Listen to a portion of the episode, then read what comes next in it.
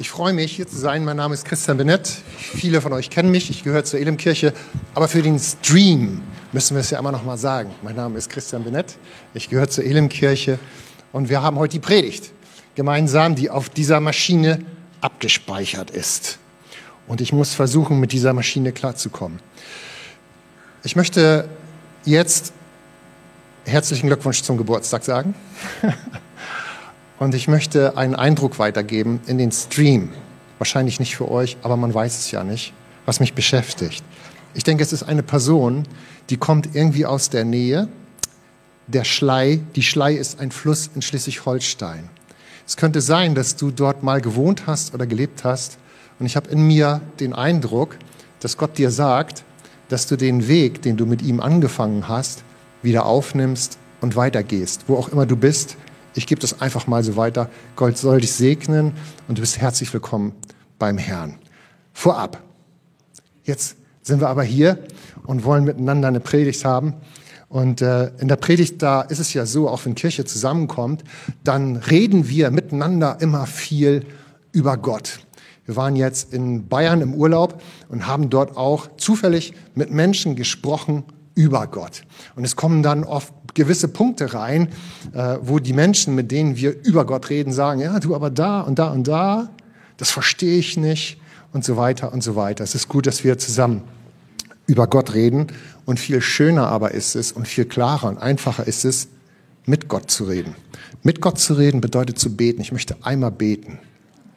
Jesus, ich möchte beten zu dir. Du bist der Sohn Gottes, dass du uns begegnest und dass du uns erfüllst mit deiner Gegenwart. Jesus, ich danke dir, dass du lebendig bist, dass du nicht tot bist und dass man dich suchen kann.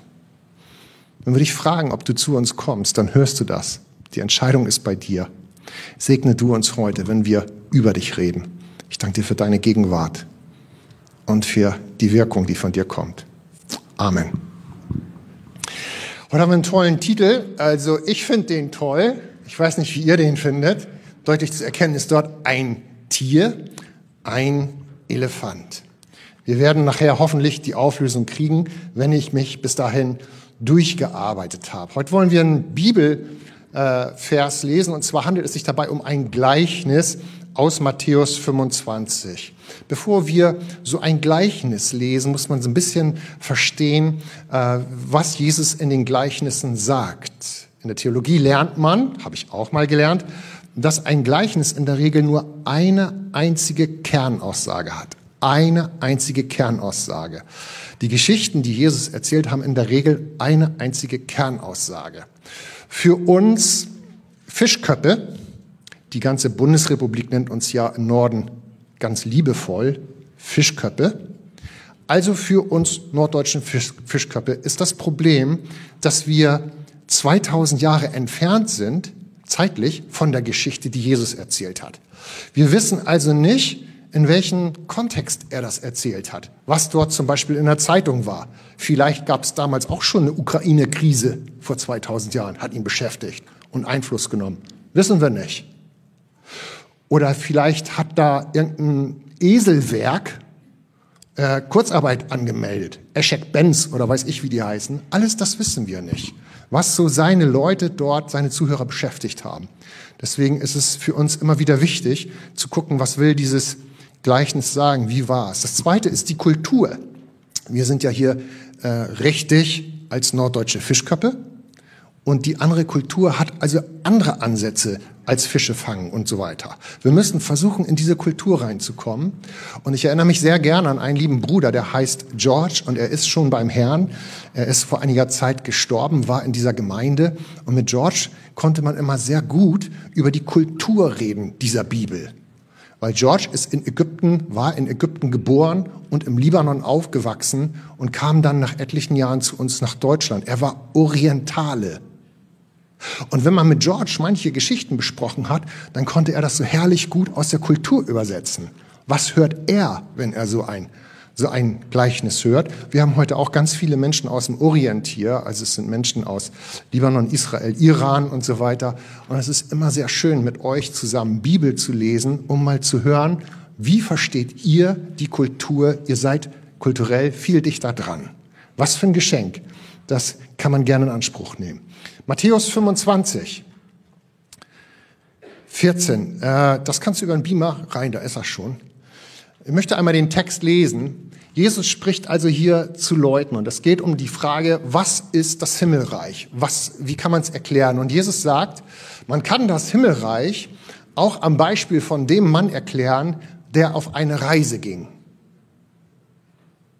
Er rief alle seine Diener zusammen und gab ihnen Geld, das sie während seiner Abwesenheit für ihn anlegen sollten. Dem einen gab er fünf Beutel Gold, einem anderen gab er zwei Beutel Gold und dem dritten gab er ein Beutel Gold. Achtung, jeweils ihren Fähigkeiten entsprechend. Dann reiste er ab. Das ist wichtig, seinen Fähigkeiten entsprechend, dann ist er weg. Jesus erzählt hier wahrscheinlich auch ein Stück weit schon von sich selber. Wir werden das beobachten. Im Folgenden möchte ich erzählen, wie die Geschichte weiterging. Im Vers 16 äh, stellen wir dann fest, wenn du das zu Hause weiterliest, dass der Diener, der fünf Beutel Gold sozusagen als Gabe empfangen hatte, er macht daraus doppelt so viele. Fünf und fünf, zehn. Der Diener, der zwei Beutel Gold empfangen hat, Vers 17, verdoppelt sie auch. Also die setzen das Geld ein und die verdoppeln das Geld. Aber der Diener, der nur ein Beutel Gold empfangen hat, entsprechend seinen Fähigkeiten, der vergrub das Gold, er hat es nicht vermehrt, er hat es verwahrt und äh, zurückgelassen. Nach einer gewissen Zeit kommt der Herr zurück, so erzählt Jesus die Geschichte weiter. Er kommt zurück und dann fordert er Rechenschaft. Das bedeutet, was hast du mit meinem Geld gemacht? Was ist daraus geworden? Erzähl mal. Im Vers 21 lesen wir dann so einen, so einen Spruch, den sagt er den beiden Dienern im Wesentlichen gleich, die das Gold vermehrt haben. Das steht als erstes, der Herr freute sich sehr, denn sie hatten ihm gesagt, dass sie das vermehrt haben, was sie bekommen haben. Gott freute sich, der Herr des Himmelreiches freut sich, zeigt eine Emotion, eine freudige Emotion. Und er sagt, gut gemacht, mein guter und treuer Diener, du bist mit diesem kleinen Betrag zuverlässig umgegangen, deshalb will ich dir größere Verantwortung übertragen. Lass uns miteinander feiern. Freude feiern, das kommt vom Herrn hier in dem Himmelreich vor. Im Vers 25 fragt er dann den Knecht, der das verbuddelt hat. Dort steht, der antwortet, also der hat das Geld ja vergraben und er antwortet, ich hatte Angst, das Geld zu verlieren, also vergrub ich es in der Erde. Hier ist es, hier hast du es zurück. Aber der Herr antwortet, jetzt Achtung, du böser und fauler Diener. Du hättest wenigstens mein Geld zur Bank bringen können, dann hätte ich immer noch Zinsen dafür bekommen. Wer das, was ihm anvertraut ist, gut verwendet, dem wird noch mehr gegeben und er wird im Überfluss haben. Das finde ich ist ein hartes Wort, eine harte Geschichte. Je nachdem, worauf wir uns fokussieren. Ich möchte dir gleich jetzt sagen, ich positioniere mich jetzt sofort auf die Seite der beiden Diener, die das, was sie bekommen haben, vermehrt haben. Die sind für mich vorbildlich, sie sind für mich richtig. Und ich lade dich ein, dass du dich auch dahin positionierst und dass wir uns beide dahin positionieren. Und auch Stellung beziehen. Wir müssen ein bisschen reflektieren, was in dieser Geschichte beschrieben wird. Also wie gesagt, der Herr geht auf Reisen. Da ist jemand nicht mehr da. Ähm, und das zweite Wichtige ist, alle drei Diener kennen den Herrn. Sie kennen sich. Die drei kennen den Herrn und er kennt alle drei. Es ist nichts Unbekanntes, sondern die sind in einer Beziehung zueinander. Sie sind sich bekannt, sie reden miteinander. Das ist auch im Himmelreich so zu erkennen. Ich hatte schon angedeutet, vielleicht erzählt Jesus von sich selber, dass er eine Zeit lang weggeht, aber dann wiederkommen wird und vielleicht Gaben verteilt. Jesus gibt, wir empfangen, wenn wir seine Kinder sind. Und seit dieser Zeit liegt der Ball bei uns im Spielfeld. Die Verantwortung für das, was wir bekommen haben, liegt bei mir. und bei dir. Wir haben etwas bekommen. Ich ziehe schon mal so ein bisschen den Bogen. Und Gott überfordert dabei nicht mich und dich. Das, was er dir und mir gibt, ist keine Überforderung, sondern wir wissen ja, dass er es entsprechend deinen und meinen Fähigkeiten zuteilt. Und bei zwei Dienern setzt das echt gleich Aktivität und Freude frei. Wir hatten gelesen, du, wenn du das nachliest, die gingen sogleich dabei, die Gabe, das Gold zu vermehren. Sofort. Ließen sich gar nicht bremsen. Die fingen gleich an. Am Ende kommt noch mal so ein kleiner Hinweis von Jesus. Es wäre besser gewesen, du hättest das Gold nicht vergraben, sagt er zu dem Dritten, sondern du hättest es zur Bank gebracht, damit es Zinsen trägt. Ein interessanter Hinweis und nur auf den gehe ich ausnahmsweise ein und philosophiere mal so ein bisschen drüber rum. Liebe Freunde, erschreck dich nicht äh, über das, was kommt. Was sind Gottes Gaben? Da müssen wir ein bisschen einsteigen, um das ein bisschen aufzulösen. Wir machen ein bisschen Theologie und dann machen wir auch noch ein bisschen angewandte Theologie sozusagen, erstmal ein bisschen Theorie. Die erste Gabe, die Gott den Menschen gibt, das ist die erste und es ist die größte Gabe. Die lesen wir im Galater 4, Vers 4a, den Vers habe ich, lese ich hier frei ab. Und dort steht doch, als der festgesetzte Zeitpunkt erfüllt war, da sandte Gott seinen Sohn. Die größte Gabe für uns Menschen, die erste und größte Gabe ist immer sein Sohn. Er wurde zu uns gesandt. Sein Sohn ist Jesus Christus und er gibt sich selber hin als die größte Gabe. Das ist der größte Goldschatz, den wir bekommen. Er kommt zu uns. Und diese drei Diener kennen ihn. Man ist bekannt. Das hatte ich gesagt. Jesus ist dir und mir bekannt, wenn er unser Herr geworden ist. Die größte Gabe. Die zweite große Gabe, die mit dem Erscheinen von Jesus in deinem und in meinem Leben stattfinden, ist das Motiv des Jesus. Das Motiv, warum Jesus gekommen ist, ist die Liebe. Wenn du Jesus kennenlernst, wenn Jesus zu dir kommt, dann wirst du seine Liebe erleben und du wirst die Liebe Gottes spüren. Es ist die zweite große Gabe. Sie ist untrennbar verbunden mit der Person von Jesus und er sendet diese Liebe in seinem Geist zu uns in seinem Leben. Die zweite große Gabe, also die Liebe. Und äh, die dritte große Gabe grundsätzlich, und wir könnten den ganzen Vormittag reden und wir würden nicht zu Ende kommen, aber die dritte, lass mich auch noch sagen, das ist Freude. Wenn Jesus dir begegnet, in dein Leben kommt, dann bringt er mit Liebe und er bringt mit Freude. Und danach noch ganz viele andere Sachen. Aber es wird zu viel, da kann ich nicht drüber reden, weil Clemens hat zu mir gesagt, ich soll mich zeitlich begrenzen, hat der Hauptpastor zu mir gesagt.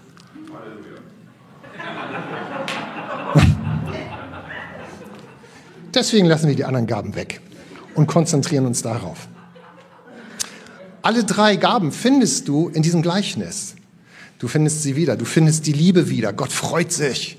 Ne? Und äh, auch das Motiv ist Liebe. Gott gibt frei, freimütig weg. Ich möchte das ein bisschen anwenden in unserer Mitte bei Christen. Wie äußert sich denn das? Ich erzähle dir mal eine Geschichte äh, aus meiner Jugend oder aus unserer Jugend. Wir waren mal jünger. Und da war bei uns in der Mitte äh, wir waren in so einem Gebetskreis, das war in der Marktstraße in einem Haus. Dort ist ein Keller und wir hatten in dem Keller dann öfter Gebetstreffen. Liebe Freunde. Und diese Gebetstreffen waren so, dass man sich im Kreis aufstellte mit den jungen Leuten und immer jemand, der Gebet brauchte, ist dann ein bisschen aufgeregt in die Mitte des Kreises gegangen. Und dann haben die anderen für ihn gebetet, ganz pfingstlerisch, so nennen wir das bei uns. Und es erschien eines Tages ein junger Bäckergeselle ein junger Bäckergeselle. Und der erschien über einen ziemlich langen Zeitraum in diesem Gebetskreis. Und ich bin mir nicht sicher, ich habe versucht, das nochmal irgendwie zu rekapitulieren. Kam der jetzt wegen Jesus oder kam der wegen der Krankenschwester, die da war? Da war nämlich auch eine Krankenschwester. Das bleibt das Geheimnis der Vergangenheit. Es ist aber festzustellen, dass er über einen ziemlich langen Zeitraum kam und sozusagen sich auf den Weg Jesus entgegengemacht hat. Das war ein ziemlich langer Zeitraum. Zwölf Monate, schätze ich. Da war es da mar. Und ähm, dann irgendwann ist er Jesus entgegengegangen Und dann irgendwann hat Jesus sich ihm offenbart. Und es äußerte sich so, dass wir wieder mal zusammen in so einem Gebetskreis waren, an dem Abend, an jenem Abend. Und dann ging dieser Bäckergeselle ganz unaufgeregt in diesen Kreis und sagte, ich möchte Christ werden. Könnt ihr für mich beten? Ah, toll, ne? Dann haben wir für ihn gebetet. Und seitdem ist er Christ in dieser Gemeinde, er ist auch heute hier. Und seitdem ist Liebe in seinem Leben noch viel mehr und auch Freude. Das ist nicht weggegangen. Das ist gekommen und geblieben. Und eine Krankenschwester auch noch. Also, aber über die Gaben wollten wir ja nicht reden.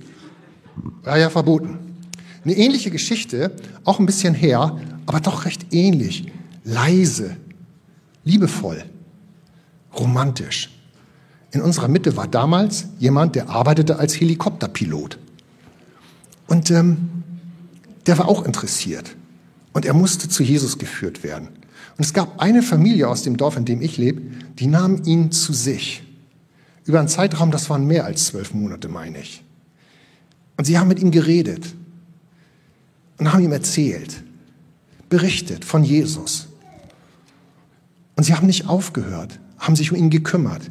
Wir nennen das Jüngern. Und sie haben mit ihm gemeinsam Schritte auf Jesus zugemacht. Und eines Tages erschien auch hier das Wunder, ohne Krankenschwester, dass auch er sein Leben Jesus gegeben hat, weil Jesus ihm begegnet ist. Auch dieser Mann ist heute hier und auch er ist bis heute Christ und mit Liebe erfüllt und mit Freude erfüllt. Bist du schon Christ? Für dich ist Jesus auch da. Ich kann dir auch eine spektakuläre Geschichte erzählen aus dieser Gemeinde und dann höre ich auch auf. In der Marktstraße 20, da hatten wir vorher Kirche. Unser Kirchgebäude war da. Da hatte jemand gepredigt, der sitzt hier heute auch. Und es war ein Mann zu Besuch, der war damals schon Rentner und der hatte eine schwere Krankheit, eine schwere Operation gerade überstanden. Und es ging auf Messerschneide, das war wirklich lebensgefährlich. Und er wusste nicht ein noch aus und jemand aus seiner Verwandtschaft sagte, geh mal zu den Christen in Gesacht in die Marktstraße 20, die beten für Kranke. Und so kam er mit seinem langen dunklen Mantel, ich erinnere mich ziemlich genau, ein großer gepflegter Mann, schlank, setzte sich in die erste Reihe, in den mittleren Platz dort und der Prediger predigte. Es war ein ganz normaler Gottesdienst. Dann war der Gottesdienst zu Ende und alle standen auf und liefen durcheinander bis auf diesen Mann. Der blieb sitzen. Und es war ein bisschen tumultig da vorne. Dann wurden wir gerufen, wir sollten zu ihm hingehen, erinnert ihr euch? Und wir sollten doch mal mit ihm sprechen. Und wir gingen hin zu ihm und wollten mit ihm sprechen und er auch mit uns, aber er konnte nicht. Er hatte die Fassung verloren. Jesus war ihm begegnet. Dreimal hat er versucht, mit uns zu reden, hat Luft geholt, hat sich konzentriert. Und immer, immer wenn er anfing, irgendwas zu sagen, weinte er wie ein Kind. Wie ein Kind, was Trost bekommen hat. Wie jemand, der nun, jetzt ist gut. Und dann weinte und weinte und weinte. Und wir mussten warten. Dreimal mussten wir drauf warten. Immer noch was anderes zu tun, oder? Aber wir haben gewartet.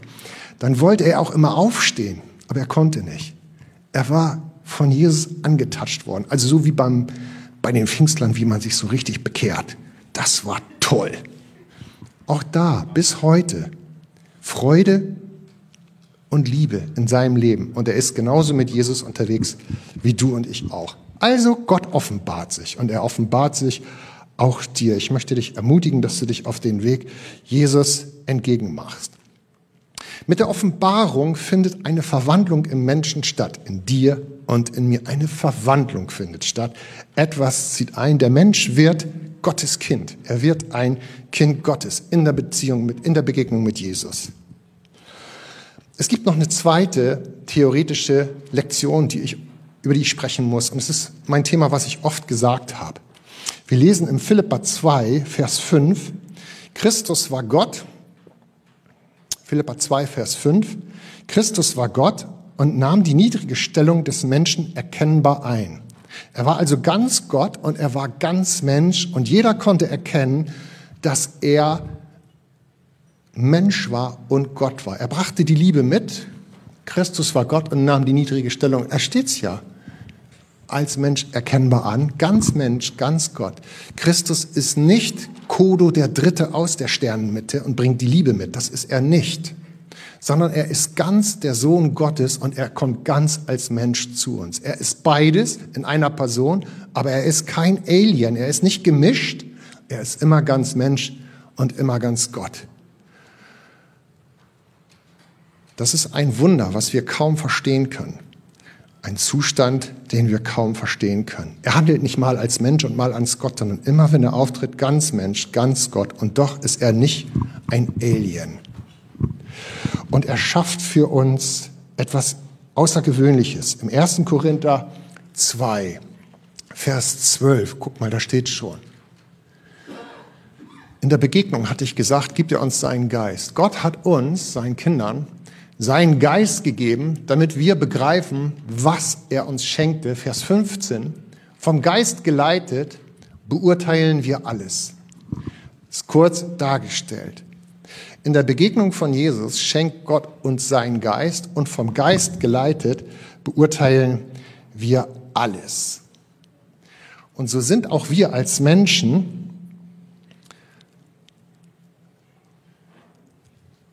immer ganz Mensch. Wir sind niemals Gott. Aber es geschieht eine Verwandlung in dir und mir. Wir sind und bleiben immer ganz Mensch. Und doch werden wir auf einmal verwandelt in einen ganz normalen, wiedergeborenen Christen, dem der Geist Gottes gegeben ist. Jesus war ganz Gott und er wurde für dich und mich ganz Mensch. Man spricht von der Zwei-Naturen-Lehre. Er ist beides und er vollbringt für dich und für mich ein Wunder. Nämlich, dass wir, die wir Mensch sind und immer Mensch bleiben, hineinversetzt werden in den Stand des Gotteskindes, erfüllt mit der Kraft des Heiligen Geistes. Verstehst du den Zusammenhang? Gott ist beides und er bringt dich und mich hinein in beides. Wir bleiben Menschen, wir werden nicht Gott, aber wir werden Gottes Kinder und bekommen seine Gaben. Das ist unglaublich faszinierend, finde ich. Es ist ein großes Geschenk. Hört sich fromm an, aber wer mich kennt, weiß, da muss eine Geschichte her. Ich erzähle euch die Geschichte von einer x-beliebigen Person. Hier gilt ja Datenschutz, deswegen nenne ich sie mal Annegret. Weihnachten, letzte Weihnachten, war für mich eine Zeit auf dem Höhepunkt angekommen. Da musste ich was durchgrübeln für mich. Das ging ein ganzes Jahr. Ich musste mit etwas klarkommen. Das fiel mir sehr schwer. Da traf ich in der Gemeinde Annegret. Annegret gehört hier zum Seniorenclub. Könnte auch anders heißen. Elsbeth oder was weiß ich. Unsere Senioren da hinten sind klasse. Wenn du mit jemandem sprechen willst, wenn du mal was loswerden willst, wenn du mal gelobt werden willst, wenn da was richtig gelobt werden, dann gehst du zu den Senioren. Das tut gut. Und mit denen kannst du schnacken. Sie sprach mich an und sagte, Christian, so und so und so, ich habe das Empfinden, dies und das und das bewegt dich. Und wir hatten zwei Gespräche. In diesen Gesprächen hat ganz und gar Annegret zu mir gesprochen. Der Mensch Annegret. In ihrer Sprache, mit ihren Worten. Du wüsstest nach vier Sekunden, wenn sie, wenn sie spricht, wer es ist, weil sie hat ihre eigene Sprache. Der Sprachschatz, den sie benutzt, ist manchmal so ein bisschen konservativ. Vielleicht althergebracht. So spricht man heute nicht mehr auch immer ganz ordentlich, vernünftig, geordnet, nachvollziehbar. Der ganze Mensch hat zu mir gesprochen. Aber es ist in mir etwas passiert, weil auch der ganze Christ, der ganze Geist Gottes aus ihr heraus zu mir gesprochen hat. Es sind vier Punkte passiert. Ich hatte mir die mal aufgeschrieben, als sie zu mir sprach. Das erste, was mich traf, in dem Gespräch mit ihr von Mensch zu Mensch war Barmherzigkeit und Trost. Hört sich fromm an. Ich sag's mal anders. Zugewandtheit. Ich konnte kommen. Zeit für mich. In der Begegnung, das erste war Barmherzigkeit und Trost. Obwohl sie doch ganz Annegret ist, sprach ganz und gar der Geist Gottes aus ihr heraus. Verstehst du das? Ist das nicht ein Wunder? Das zweite, im zweiten Block des Gespräches, schlich das in die Richtung, dass sie korrigiert hat.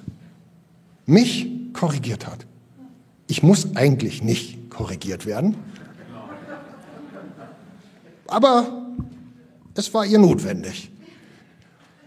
Und ich hatte Demut genug, Gott sei Dank, mich korrigieren zu lassen.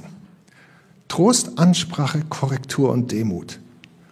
Der dritte Punkt, der dann kam, war eine ganz erfrischende Belehrung. Es kam Lehre von ihr in mein Leben. Das ist deine Situation. So und so belehre ich dich mal ein bisschen. Und sie lehrte aus ihrem eigenen Erleben mit dem Christus.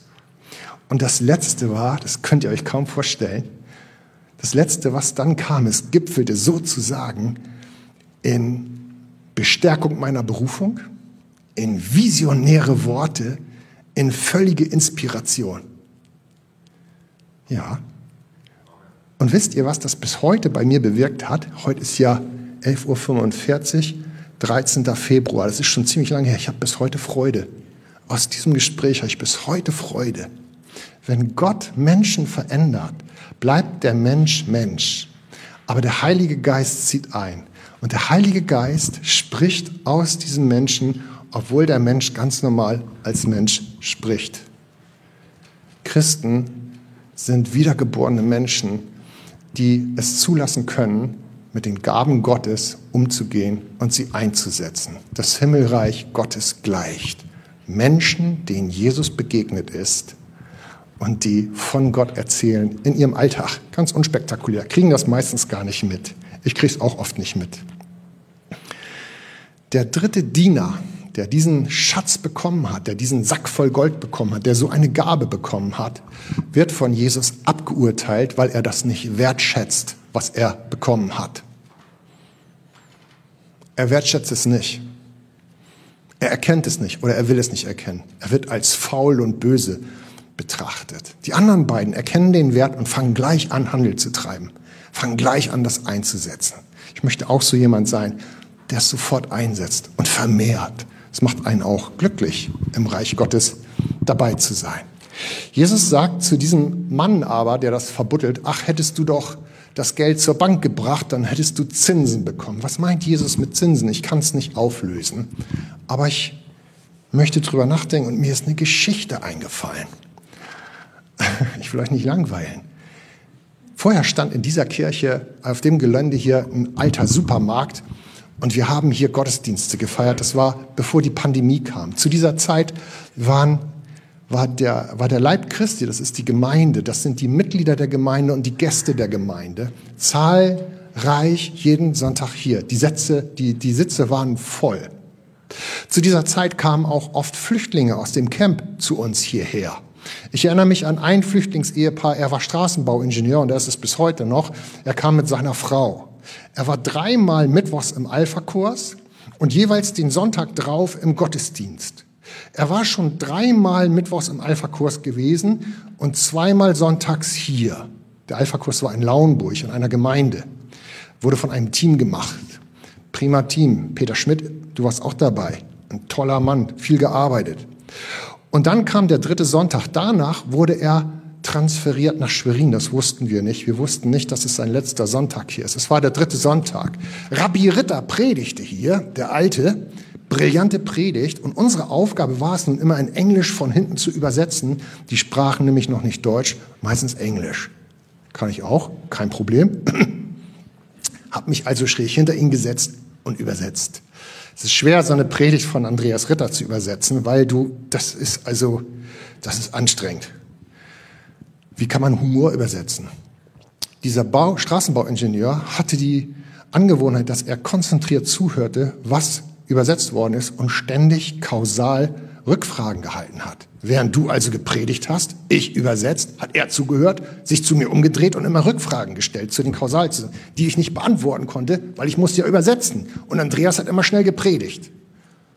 Ich war in höchster Not. Mann, oh Mann, oh Mann. Dann wurde er still und guckte konzentriert und er hörte auf.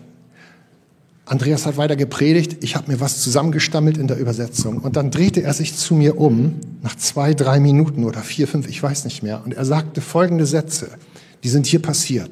Hier ist es passiert. Er sagte zu mir in Englisch, Chris, er drehte sich um, konzentriert, guckte mich an und sagte zu mir, ich muss ablesen, Chris, who is moving here? Who is walking through the lines? Someone is here going. Who is it? Who's here? I can't see him, but I know he's here. Who is here? Christian, jemand geht hier durch den Raum.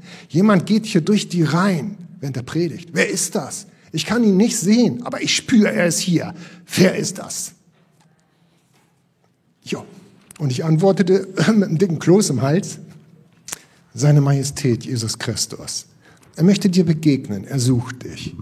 Ich komme zurück auf das Thema Zinsen. Der Mann hat sich bekehrt, wir haben ihn getauft, der ist Christ, seitdem ist er glücklich und hat Freude und Liebe in seinem Leben und ist mit Jesus unterwegs.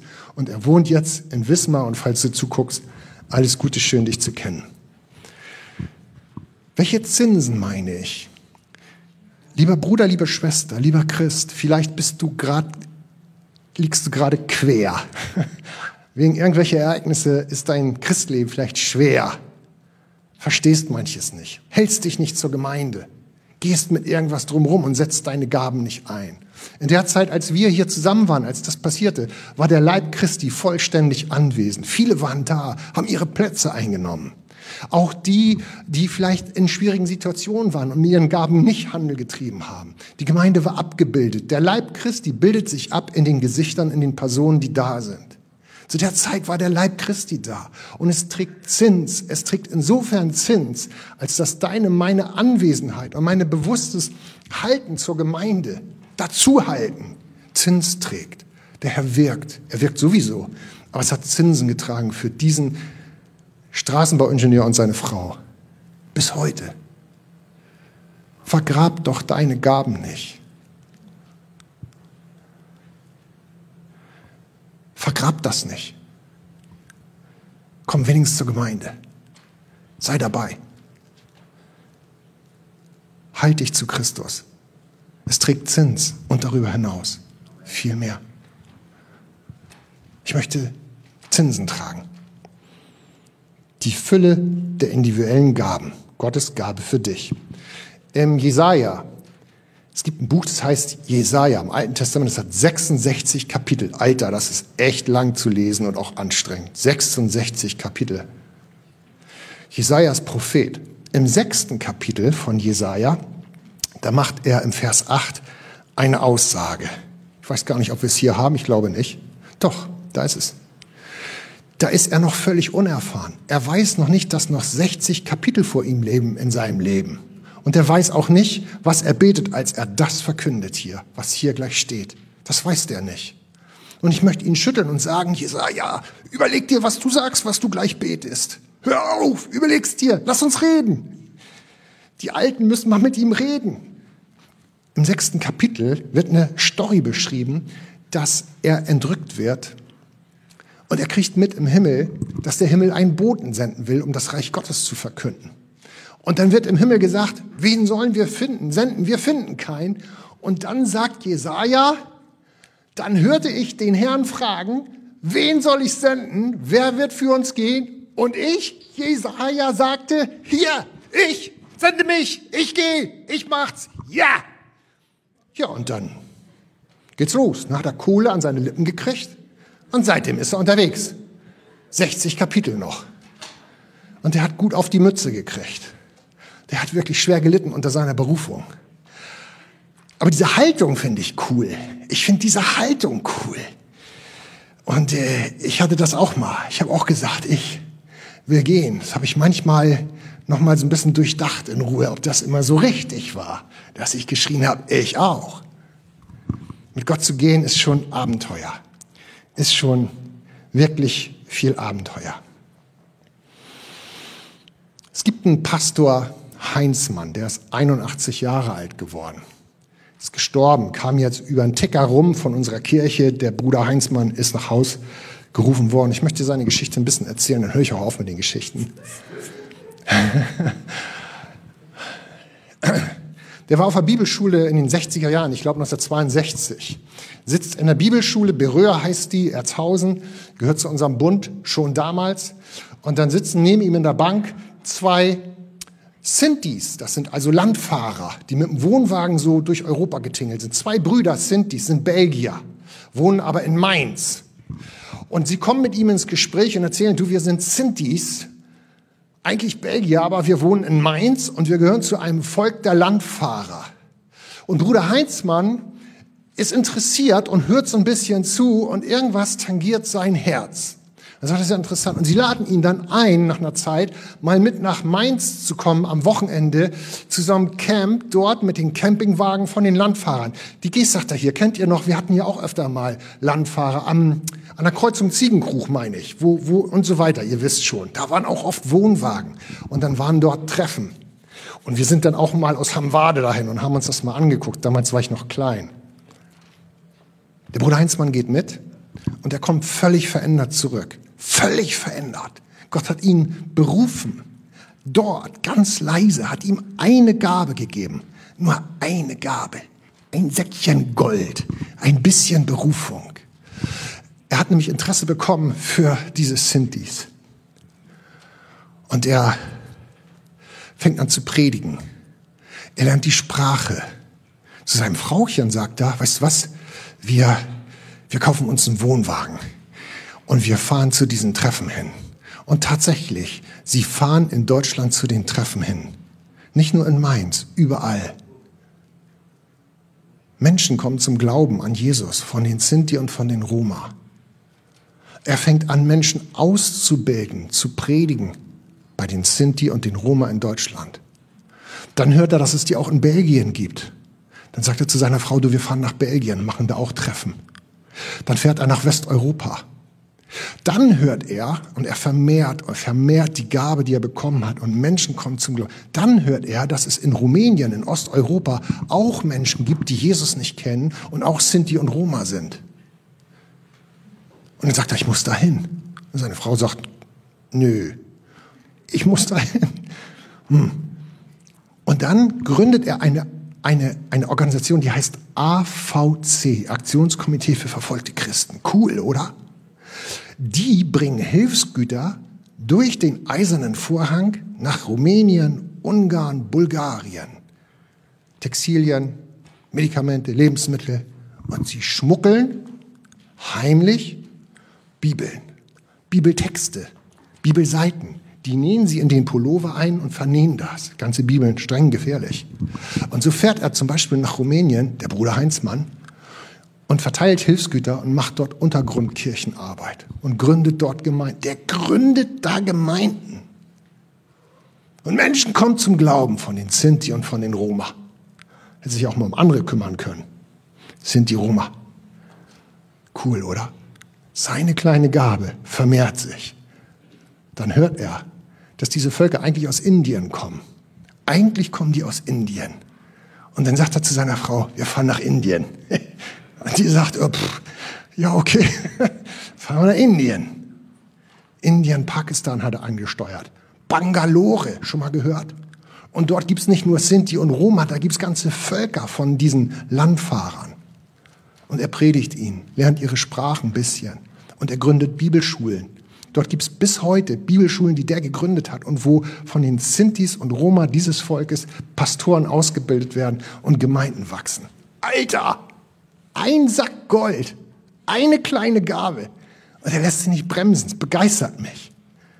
Dann kommt er zurück. Wen es interessiert, ich weiß, manche sehen das skeptisch, dann gründet er hier noch eine Partei. PBC, Partei Bibeltreuer Christen. Hat er auch noch mal nebenbei gemacht. Alter! Also Indien ist jetzt fertig, ihr jungen Leute, da brauchen wir nicht mal hin. Das ist nun alles vorbei. Er hat mehr als 10.000 Menschen zum Glauben an Jesus Christus geführt. Mehr als 10.000 Menschen zu Jesus geführt. Das begeistert mich total. Junge noch mal! Alter! Haben wir mal das Bild vom Elefanten hier? Das ist ja ein echter Gabenelefant. Der hat viel mehr gemacht, viel, viel mehr als das, was Gott ihm am Anfang gegeben hat. Viel, F-I-L, hier, ist türkisch und heißt zu Deutsch Elefant.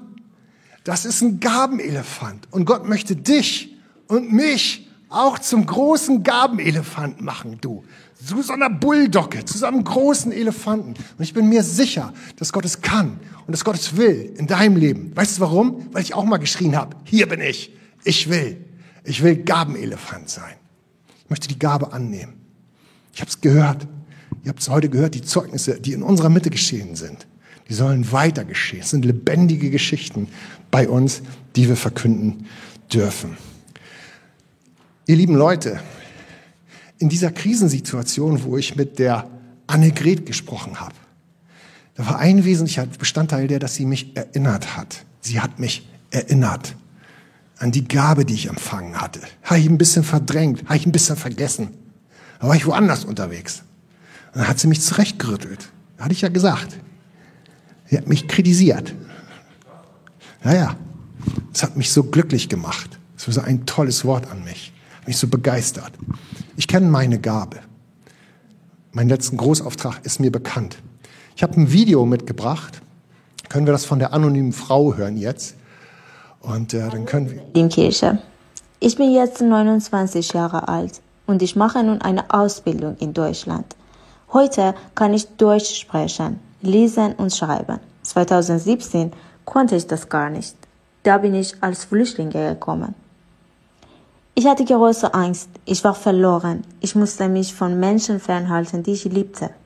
Ich habe bis heute Probleme im Asylverfahren. Ich wurde sogar nach Frankreich gebracht. Aber ich fand einen Weg zurück nach Deutschland, weil Frankreich für mich gefährlich ist. Ich war sehr lange im Camp Horst bei Boitzenburg, aber da war ein Team von der Elimkirche Gestach. Wir lernten uns kennen. Es war das Beste, was mir zu Beginn meiner schwierigen Reise in Deutschland passieren konnte. Heute weiß ich, dass jede Kirche von Gott den Auftrag hat, die Hoffnung an jeden Menschen weiterzugeben. Jede Kirche und jeder Christ muss selber wissen, wie das am besten getan werden kann.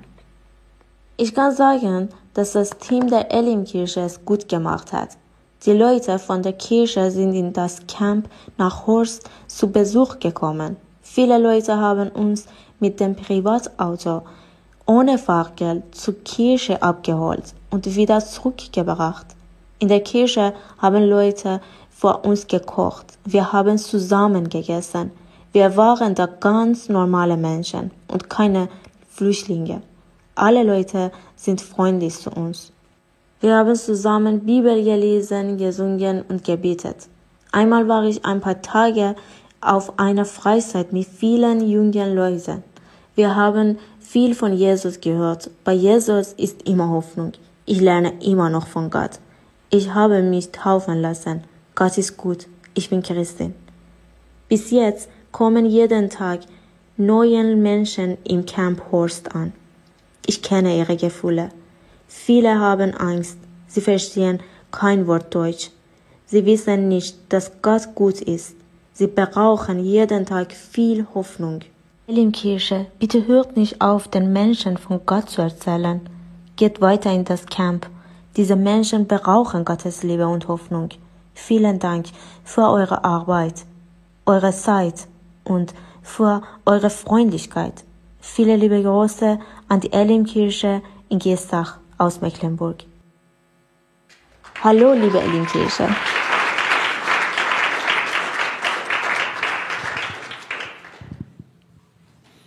Das ist eine junge Frau. Wir kennen sie, einige von uns, aber sie ist noch anonym, weil ihr Verfahren noch nicht zu Ende ist. Das ist gefährlich für den Fall, dass es negativ ist.